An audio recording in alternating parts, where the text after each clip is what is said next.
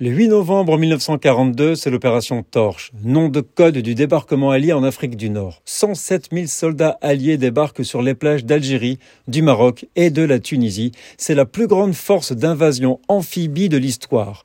Un mois auparavant, le Premier ministre anglais, Winston Churchill, se trouvait à Washington pour faire pression sur le président américain Franklin Roosevelt, afin qu'il participe à une opération en Afrique du Nord pour faire pression sur Hitler.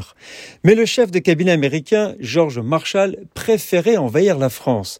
Un débat s'ensuit entre Churchill et Marshall. Les Britanniques ont finalement convaincu les États-Unis de lancer l'opération Torche, considérée comme un fait militaire majeur, un des préludes de la défaite nazie par les Alliés et une formidable action de sauvetage pour les Juifs d'Afrique du Nord. La prise d'Alger se fait en un jour grâce à la résistance française, alors qu'à Oran et au Maroc, les généraux du régime de Vichy accueillent les Alliés à coups de canon. 400 résistants français, dont les deux tiers étaient des juifs, ont neutralisé les batteries côtières de Sidi Ferrouche et le 19e corps d'armée française d'Alger pendant 15 heures. Cette neutralisation d'un corps d'armée par des civils a conditionné une des premières grandes victoires alliées sur le front occidental. Leur effectif réduit ne les empêchait pas d'occuper pendant la nuit tous les points stratégiques sans coup férir. Les Américains se battent désormais pour l'Europe.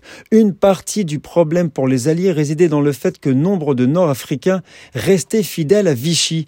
L'avantage était que les Alliés avaient forcé Hitler à siphonner les troupes et les avions dont ils avaient désespérément besoin sur le front de l'Est, aidant ainsi Staline.